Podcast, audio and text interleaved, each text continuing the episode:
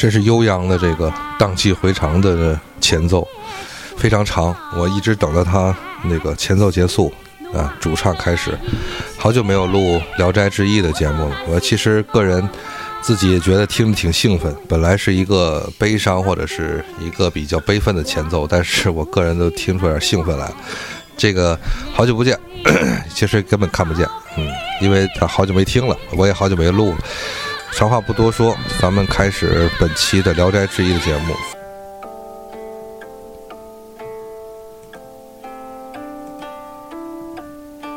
我经常 运用这个这个古琴的这个这段音乐来配合，就是不是那么悲伤或者不是那么凄惨的《聊斋》故事。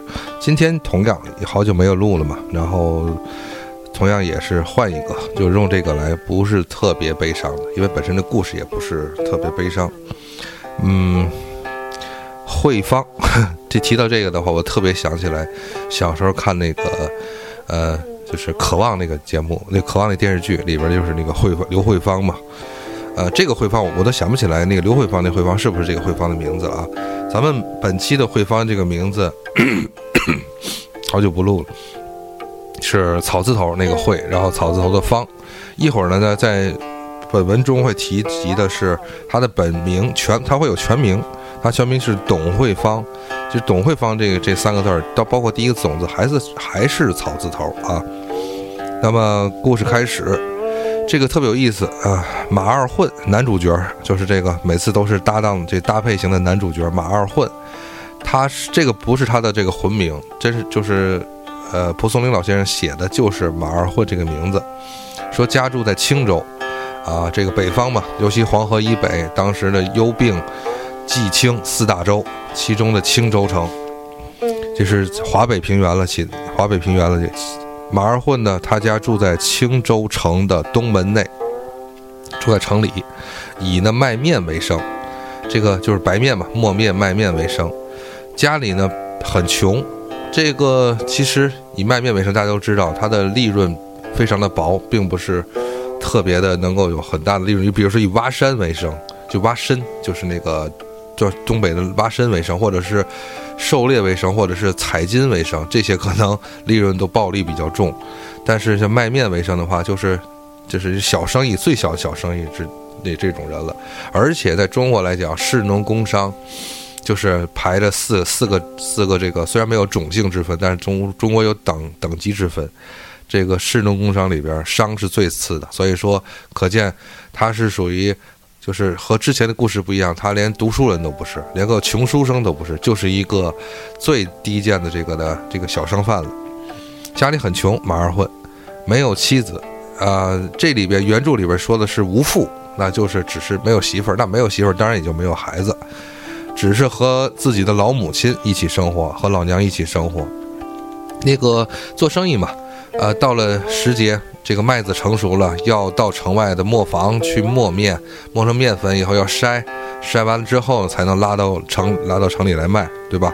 所以呢，二混呢，马二混经常不在城里，要去到城外的这个这个磨坊去劳作。呃，经常不在家。其中有一天呢，他 老母亲一个人在这个破房子里边，这个茅屋嘛，那个说突然来了一个十六七岁的少女，这个穿着非常穿着非常简朴的衣服，但是在原文中讲的话，她是那个华丽照人，光华照人。这个其实我一向是说，蒲松龄老先生从来不吝惜对于他的文章中的女主角的这个女主角的这个。形容之词，作为一个十六七岁的呃，算是青少年的少女，而且穿着简朴，但是她用光华照人来形容，可见女这个女孩除了她的衣着之外，她的形体容貌是多么的这种的惊艳啊！然后呢？老太太就惊奇地看着他，追问他是什么人。你，你无论是彪形大汉，还是这个妙龄少女，进你突然的闯进门来的话，你谁都都都舒不能舒服呀，都得问问是谁，干嘛的呀？你是送快递的，你还是那个 送这个快餐的？我也没订餐，我们家那么穷，是吧？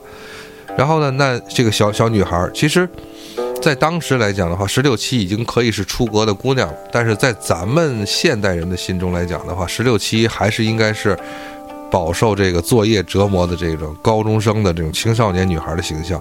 那就是这个女孩子吧，啊，就这么说。女孩子笑着说：“说呢，我看呢就觉得，我觉得你们家儿子这个老实本分、憨厚朴实的。我呢想，我就特别高兴的想给你们家做儿媳妇儿。”老太太都惊了，这这这。快要都快要吓得惊吓的掉从炕上掉下来了，然后呢手里的活计也也都也都掉了一炕，这什么什么情况？这是说这姑娘你长得就像和仙女一样，这个天上来啊，你的姿容只有天上来。他说有你这句话，就是你想给我们家做儿媳妇这句话，这就已经折我们娘俩的寿了。这是我们就是这是就是这种幸运程度已经是爆表了，这个实在是不能够这个不能够答应你的要求。这里边我提一句，有时候我就说一题外话，就是跟朋友聊天，就是包括这次世界杯的时候，我们之前做这个体育节目，有很多人在这次世界杯的赌球，包括平时也有，然后或者说，呃，有的人的旅游的时候，比如说去个赌场啊，我我随便花点钱，或者是怎么样，不不就不贪图这个赌博，不不沉溺赌博。只是说尝试一下，我始终去不去做这个事儿。然后呢，和朋友聊天的时候，闲聊中我会说这么一个情况：我是觉得，在我的认为啊，就是，呃，人的这个幸运值这一生，它不见得是一个固定的数值，但是它的积攒是比较，就像这中国传统观念来讲，就是你这个养德、养性，或者是呃为人善事来讲的话，它其实是我个人觉得是比较有这个一定的数量的。然后，当你，呃，挡灾也好啊，或者是得得这个幸运的事情也好的话，它其实是很消耗你的这个幸运值的。呃，那么就是如果你要是肆意的去运用你的幸运值的话，可能等以后，等你需要为自己破财啊、挡灾的这个时候的话，可能你到那个时候拿不出来，就觉得就是。反正是不要挥霍自己的德行，或者是不要挥霍自己的幸运吧。这就是我自己的一个一个为人处事的一个一个小算盘啊。这里多多说一句，那我个人来讲，其实，在中中国古代来讲，像老太太这这种，就是马儿混他妈这种的，呃，概念也是多少是这样。就是说，你能够，我能够看见你这个天上下凡的仙小仙女，你能够来到跟我们面前来说说，我想嫁给你儿子，这这种事儿。你你就开个玩笑，转身走了，我都觉得这是我今天这个幸运爆表了。那么这个女孩子再三的请求，并不是从她的这种恳切的眼光来讲看，或者语言来讲，并不是一个开玩笑的事儿。但是老母亲马二混他妈就是一直，她坚决的就是这是一个大户人家逃出来这种比较叛逆的这种的小姑娘、小小姐。这个这个这个小姐不是那小姐，就是。这个东西可能哪天你你想来就来是吧？啊，哪天你想走就走，或者哪天给你抓走了，我们家这不是白高兴了吗？他就极力拒绝。这个呢，女孩子呢也不好太强求，那不能说 给老太太啊给捆那儿是吧？我就就必须得坐坐在家里等你们家二婚回来。那么过了几天，女孩子呢又来了，这回好，带着自己带着可能铺盖卷啊或者什么来着不走了，然后呢自己还还选了个炕，选个炕沿儿这个。这个母亲住在一般的话，就是以东为尊或者是西为尊的话，那么一般的话，二混住在这个草房里的东边这个这个套间里边，然后妈妈住在西边套间里边。那这回好，这个这个小女小女子吧，直接就把行李都洗漱用品、牙刷、牙膏是吧？对吧？自己的这个刮毛膏、乱七八糟的 眼影，这乱七八糟所有东西。啊，这个洗面奶什么的，就是面膜都往这个卫生间一放，哎，我就不走了，我就这今天就确实我要认，就是自己要开始做这儿媳生活了。这个老太太就说：“那您这个，既行吧，反正我也没有什么可可再阻拦你的，我这么一个就是这个这个行将就木的一个老人了。但是我得问问劳驾问家叫什么呀，是吧？这不能说我多了个儿媳妇儿，就是儿媳儿媳甲，是吧？这个不能这么说。”那么这个女子说：“那您说老娘如果能留下我，我再告诉你我的名字。他你看这里边他已经不是对老太太用这个外人称呼了，就直接就是就是妈，您要是想留下我，这种语气中，这就已经带着就是咱就认了，你也双方就达到一个默契，说您要留下我，我再告诉您名字，不然的话你也甭问了。哎，这个话其实不是说真不告诉，只是说给老太太这么一个将将军的意思。那老太太说。我们呢，这是人穷命苦，就是这辈子可能都没有翻身机会了。儿子又不是读书人，读书的一个这个读书人，以后也没有什么翻身的机会。就是卖面，你说还能卖成百万富翁吗？说娶你这样漂亮媳妇儿啊，真的第一不般配，第二不吉利。就像我说的刚才这个观点。那么这个女孩子笑着坐在床头这炕炕沿上，就拿起老太太活计，一边一就帮着老太太一块干了这儿媳妇的事儿嘛。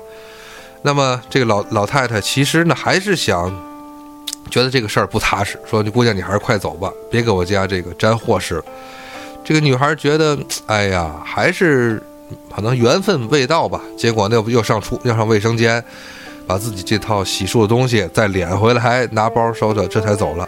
哎，出门转院向着这个路西走了。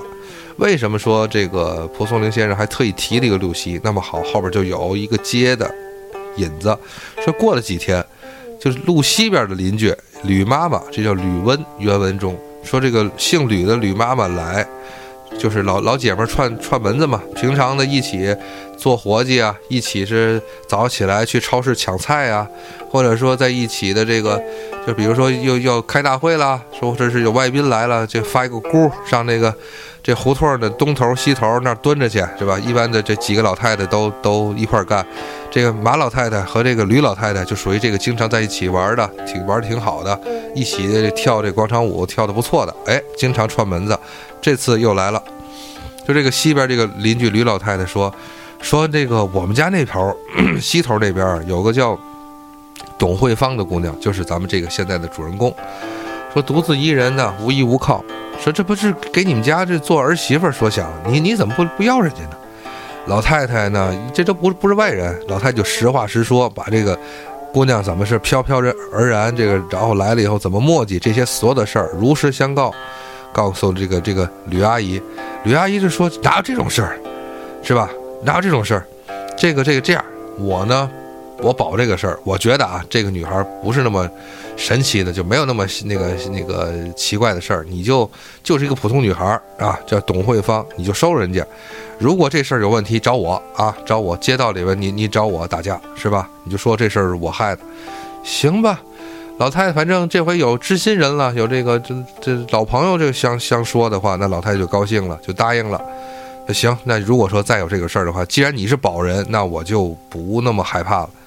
结果呢？这个吕吕阿姨走了以后，老太挺高兴，把屋子打扫一遍，人有精气神了，有有儿媳妇了，人逢喜事精神爽，起来下炕干活，这些收拾好了以后，哎，等着 儿子回来。然后呢，反正这几天都不着家，也差不多该回来了。这天刚擦黑儿，这个太阳刚刚落到这个落到这个这个青州城墙的后面，哎，女孩飘然而来，又带着行李来了。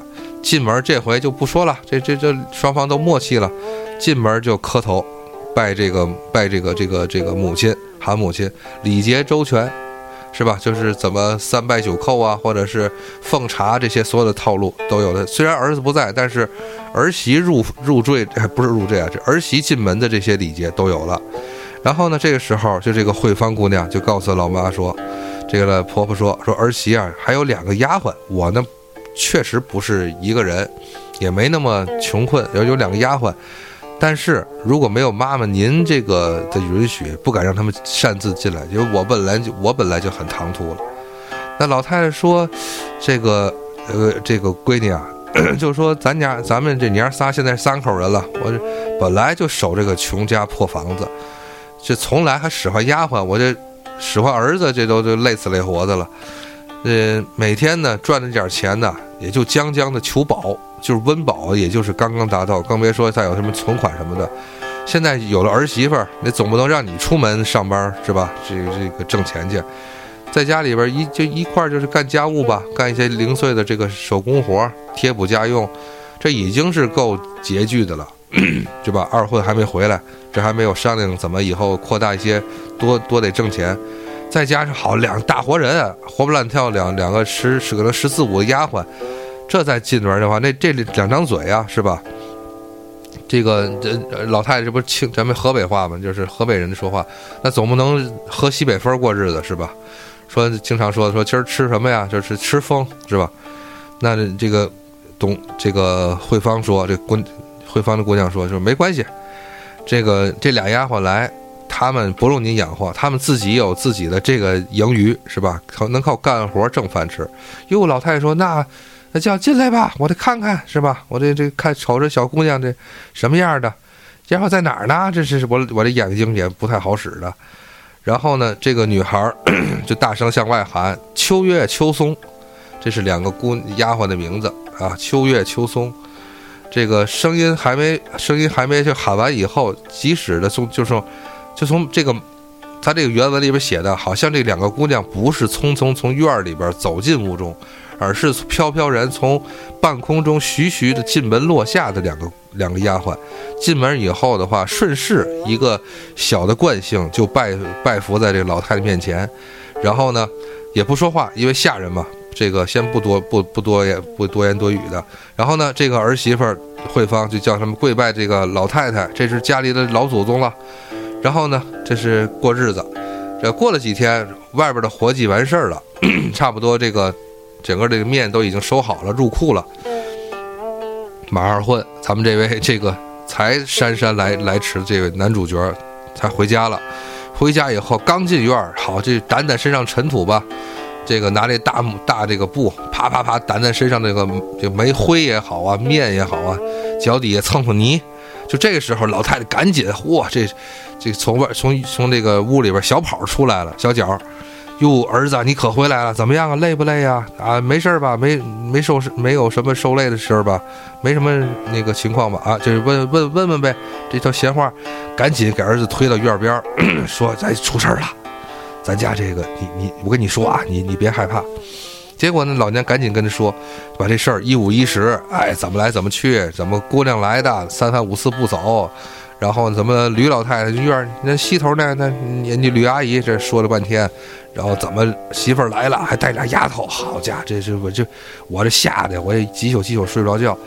但是呢，你想这个年轻小伙子高兴啊，好我这又有两个丫头，又有这么漂亮就天仙一样的儿媳妇儿啊媳妇儿就来了，这不就赶紧我得看看。赶紧在院里边 打洗了把脸，也得干干净净的。第一次见媳妇儿，进屋一看，好家伙，屋里边布置的，外边啊就还是这个房子，进去以后可不一样，雕梁画栋，这一下就是床啊，这个高级的这种木床，黄花梨的，帷帐真丝的，就是特别漂亮。哎呦，这这这这是我家吗？这是五星级的酒店吗？这是度假村吧？好了，那这这个让让二混呢惊诧惊诧不已，都不敢往里走，这蹭着进去。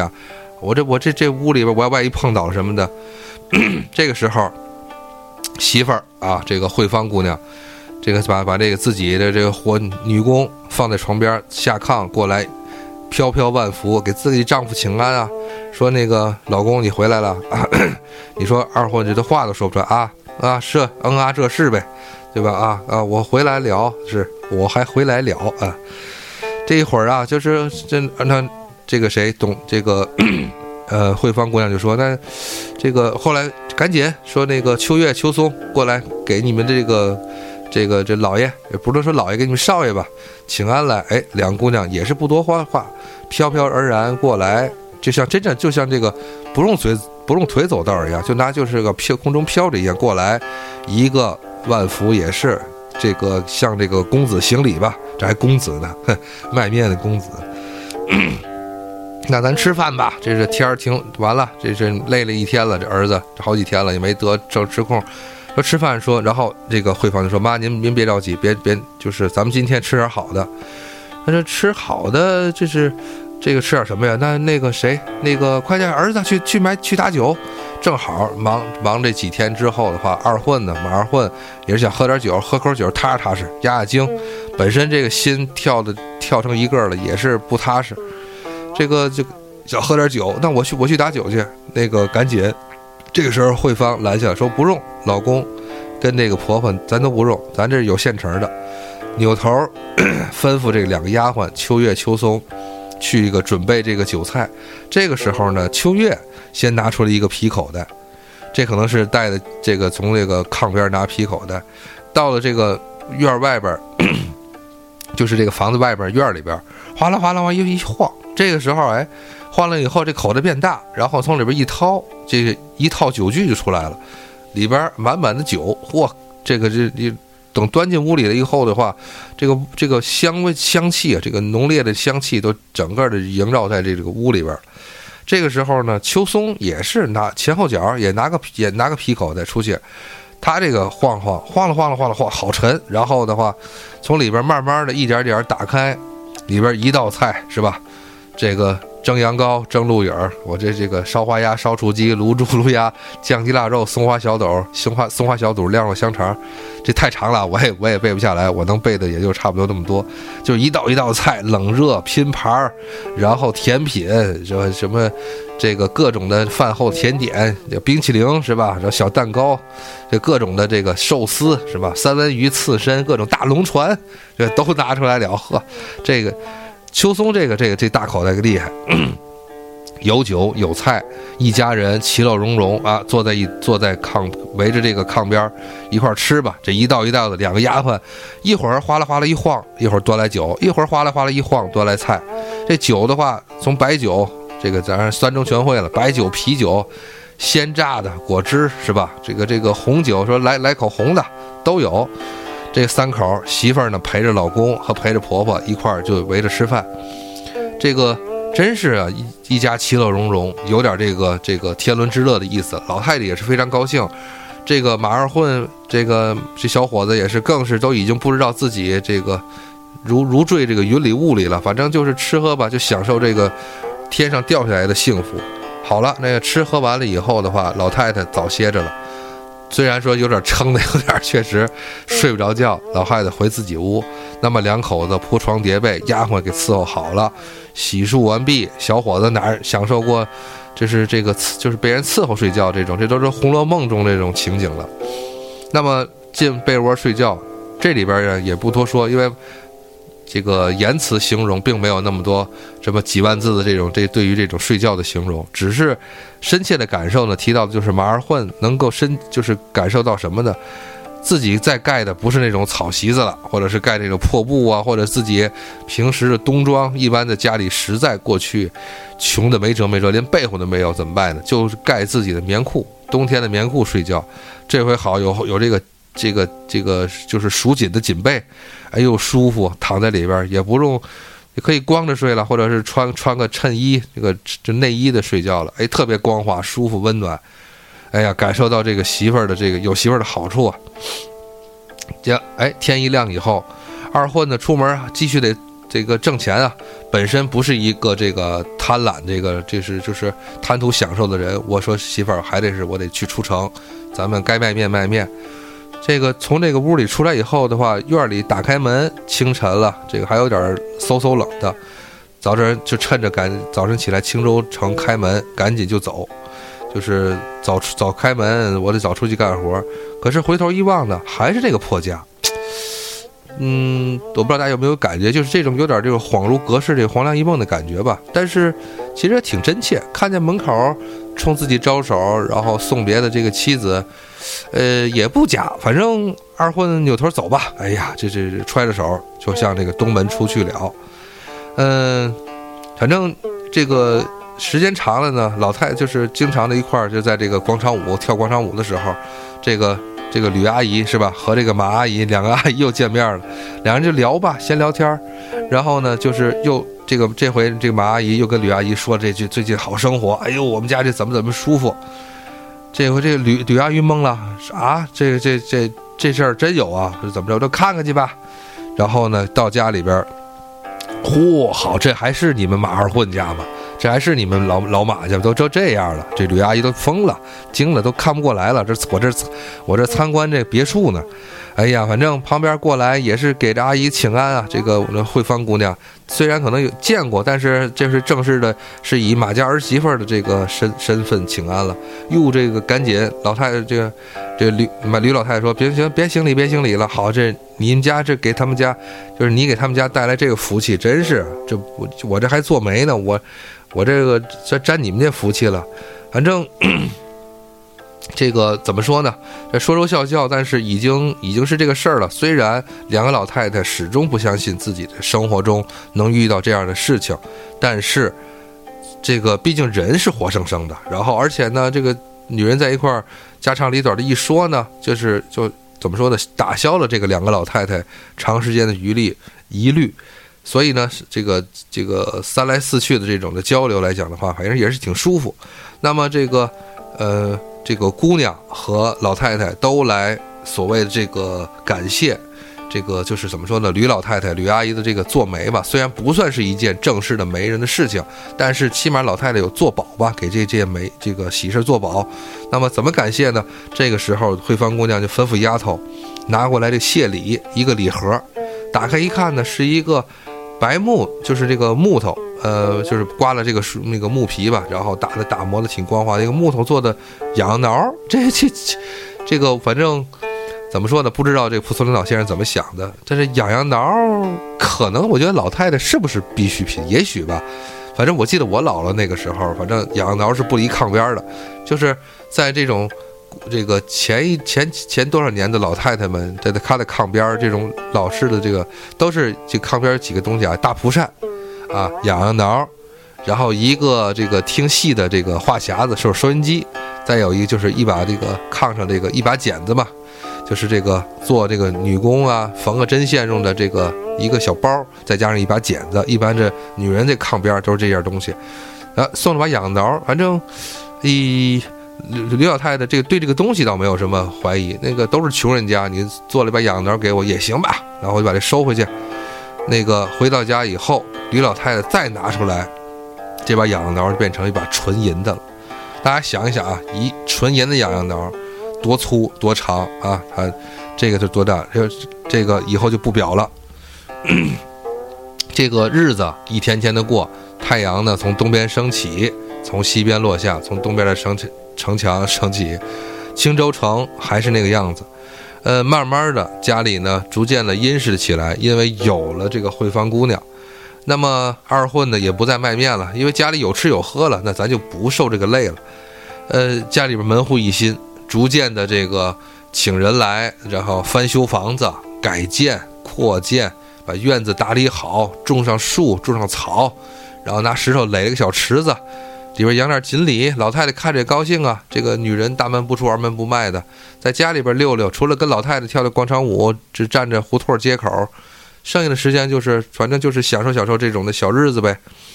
那么门户一新，这个家里边也殷实起来了。这个柜子也原来是什么柜子？就原来的墙里边家徒四壁，什么柜子都没有。现在有柜子了，这柜子里边一年四季用的这个衣服啊，各种的这个这个怎么说呢？这个衣穿用度都开始了多了起来。然后宜家的这个这些的这个家具。然后各种的这个这个这个怎么说呢？家居用品也多了，鞋柜儿什么的咱就不说了。五五斗橱，这个最牛最牛的就是最神奇的就是这个衣箱中的这个衣服，四季衣服四季都有，而且你什么季节打开它里边什么季节的衣服，哎，奇怪了。反正老头老太太也不就是怎么说呢？不是老头啊，就是老太太和和儿子二混，也不是那种的讲究的人。就是有啥呢就穿啥，从来没张嘴跟儿媳这个慧芳提过什么要求，说你得给我变出我路易威登的路易威登的这个衣服，你得给我变成那个包，你得给我变出什么西服，你得给我变成这这个这个这个貂皮大衣。老太太和儿子从来没这么要求过儿媳妇，天上掉下来的好事儿已经是非常满足了。哎，但是有时候出门办事儿啊，然后串亲戚呢。然后呢，这个或者二混的出去超市买东西什么的，说这这个什么的，但是出了门出这个院儿，这些华丽的美的衣服，哎，又变成了非常低调的这个朴素的这个粗布衣裳。但是有一点，针线非常整齐，而而且呢，它的这个保暖程度和舒适程度，比上原来那种粗布衣裳，就是好像你你穿的可能是，比如说优衣库的衣服，但实际上。在体感上感觉的是，可能就是香奈儿的衣服，或者是，就是这个怎么说呢？就是各种的名牌的东西啊，就是这样的感觉。反正一切都活得怎么说呢？非常的这个这个这个传奇吧。那这样过了四五年幸福的生活，突然有一天，这个慧芳，嗯，怎么说呢？跟这个老人、跟婆婆和这个自己的夫君说，他就开个开个小会儿，说说呢，我呢，这个这个看来年头也到了，我呢，这被罚罚到人间，呃，十几年了，这个我的这个可能这这个罚期已满，可能因为我这个侍奉的不利，结果呢就是罚我贬到人间，但是。这个可能我这有期徒刑也算满了吧，但是呢，因为上天的安排，缘咱们缘分是如此，所以呢，和马家和您都有这个缘分，那么我才来到您家里边生活这一段时间。现在时间已到，我要走了。这个马二混两，这个和和妈妈这是苦苦相留啊，这这有感情了。再怎么样的话，这这是这是亲儿媳妇儿，或者亲媳妇儿，这都有出感情来了。呃，慧芳就扭头就说：“你们也不要太焦急，咱家现在也有钱了，也也这也有这个底子了。咱到时候你再娶再娶媳妇儿，延续香火。我呢可能是不这几年虽然咱们有幸福生活，但是不能给您家生养，您就再娶一个媳妇儿来给您家这个传宗接代。我呢到时候还回来，咱又不是不不见了，是吧？反正好言安抚一般，带着两个丫头。”飘然的，就是一转身就没了。呵，我这这马二换这个奇怪啊！但是日子还要过嘛。嗯，再经过这个这个找找媒人去说和，这回好，马家可就不是普通那种破卖面的人家了，这都是青州城东巷这边有名的这个富户了。那么就是梅家这回没人说说媒，那就绝对踢破门槛子了。说了个好媳妇儿，是这个。这个整个城里边比较，这也算是有品、有品、有有级的这个家庭，老秦家的儿媳妇儿，这个秦氏，那么来过门子，来来当媳妇儿。好了，这个时间过了这个三年，呃，到了这个，这反正估计是有孩子了。这里文章可能还没有提。那么咱们最近就是我这里插说一下，这段这里边的感觉特别就是如里这个云里雾中吧，反正。最近呢，我这录音的时间，然后等大家听到这个节目时间，可能离这个七夕不远了。咱们这个故事，我选择这个故事也特别有意思，也是快到了七月七这个七夕的时候。这个时候，一家人在家里说话的时候，那这有了秦氏啊，这个马秦氏一家说话。这个时候晚上，突然慧芳从外面飘然而至，哟，这一家里边就是这个怎么说呢？突然这还说话呢，没注意啊。然后呢，声人到，声音到。而且慧芳突然非常就是这个银铃的声音，笑着说：“说这新媳妇儿这几年啊，新媳妇过门，您咱咱这一家够够这个够欢乐的，有了这个后辈，想不起我来了是吧？想不起我前辈来了是吧？哎呀，怎么说呢？这个马二混满脸的这个无奈，但是又高兴又是觉得惊慌，赶紧这个。”跑两步，紧跑两步，小跑过来，哎呀，双手拉着这个这个媳妇儿，这这也算媳妇儿的手吧？也因为当时没有休嘛，也没有休妻，也媳妇儿手说：“赶紧赶紧过来坐，过来坐。”好久这三年没见了，你说这是这咋说呀？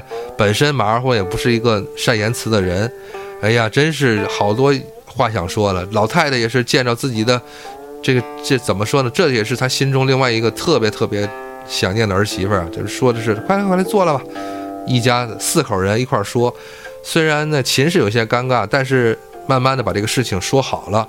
那这一宿真是，这个怎么说呢？这说不完的家常话吧，有各种的，有时候哭，有时候笑，回忆起来这几年的这个各种的日子的生活，一家人反正其乐融融。那么说了挺长时间了，突然呢，在这个诶打断了一下，那么这个往天上一看，慧芳仰头说：“说我该走了，我来的这趟呢。”是为了这不是七夕吗？我来这一趟呢，是为了送这个织女过天河，与牛郎相见。他们那边忙他们的，那我过来把这我把这车可能靠在边上以后的话，我这打着双闪呢，我这个车还没还没人看呢，我就下来偷空呢，喘了个空，就偷偷过来看看您，您那个这个老人和我这个老公。那么虽然依依不舍，但是我感觉这时间也快到了。然后这个时候听到天上有一个声音，非常的洪亮，但是不是那么的尖锐，但是很温柔，是个女人的声音。慧芳就那种这种回回响，慧芳赶紧慧芳赶紧起身告别，说这个时间不等人啊，我呢是和双城姐姐，就是另外的一位仙女双城姐姐一起开车来送这个就是来送这个这个织女的。那么现在可能他们那边完事儿了，我得开车得得得回去了，那赶紧就不就不能就不能再跟您多说话了，非常得赶紧走。哎呀，这马二混还有这个老太太都活到，就是赶紧就得送到门外吧。然后这向外院里走的时候，一边走一边慧芳就跟这个自己的这个男人马二混就说的这滴滴私语说，呃，老太太那边颐享天年我就不管了，你呢能活到八十岁。然后呢，咱们还有缘。你呢，到八十的时候，差不多到你的大限的时候，我还来，我呢，来那个这个安排你这个后事。在原文中呢，说是接他这个接他的这个骨，但是就是说，呃，目这在这里边的话是说，呃，接他的这个灵魂走啊，还是接他的尸首走啊，还是说替他安排后事呢？这个在古文中咱们可能就不。不能说理解的太透彻了，可能这是一一，这是一个整体的一个理解吧。反正就是说，你到了寿终正寝的时候，我再来，咱们可能再办该办事儿办后事儿。说完了，飘然不见了。哎呀，这个里边呢，故事到最后，嗯，蒲松龄老先生说的是什么情况？就是说，他的这种一个口吻，就是说，这个故事发生在，就是发生在这个此时此刻。同年龄的这个这个当时的时期，那么在他写这个故事的言毕的时候呢，这个马二混这个小伙子已经是一个六十多岁的老人了，那老太太可能也自己妈也不在了，但是还是享受着非常幸福的生活。然后呢，他最后评价了一下，就说这个马马老先生，就是或者是这个这个马老头，没啥大的这个就是就是能耐。呃，你像一个卖面的一个磨面能有啥能耐？他就是再有钱，他也还是个磨面出身。但是呢，除了老实厚道、这人本分以外，也没啥长处。然后这个故事到最后的结尾，呃，按照这个就是这个蒲松龄老先生写的故事的，呃，这样的一个情况，就是故事到这儿就算结束了。那么可能再过十几年，也许到了马二混马老先生八十的时候，那么也许还能再看到这个慧芳姑娘。那就是后话了，但是故事就到如此。最后，在这个《异史誓约》这个评论中，就这种引言的评论中，蒲松老先生说，就是从这里看来啊，这个神仙呢，和就是怎么说呢？就是说，就像马二混这样的人，名字就特别普通，人也特别的简单，然后干的营生就像就像他是读书人。其实从他的话里来讲的话，他里边说的是这个业读。就是这个马的马，就是马家的业读，什么业读？就是你的这个行业啊，非常的普通、流俗、俗气，连他可蒲松龄可能都看不起这样的这种普通的买卖人、小买卖人。他说，即使这样，神仙，啊，这个仙人依然是很看重这个人品和这个品相和德性的。而不是看重，就是之所以慧芳姑娘能能选择他们家，看重的就是这家里的人品和厚道，而不是看重任何的特长。就是你再有能耐，你你的心肠不好，那顶多就是这个流氓会武术。但是你要心肠好，即使没什么能耐，一起简简单单的过小日子还是 OK 的。所以蒲松龄老先生觉得，就是即使神仙也是很看重这一点，把德行看在了比这个能能就能力之前。那么，蒲松龄老先生还调侃自己，就说说你看我这样的，就是就就我这样的人，我估摸着啊，这神仙跟我也过不到一块儿，就是那意思，就是说我这样的可能德行还没有那个谁这个马二混好呢。他说，如果就是他说像就这种的神仙这种要求，我估计也就马二混能行。那今天的故事，这个慧芳就到这里边，谢谢大家的收听，拜拜。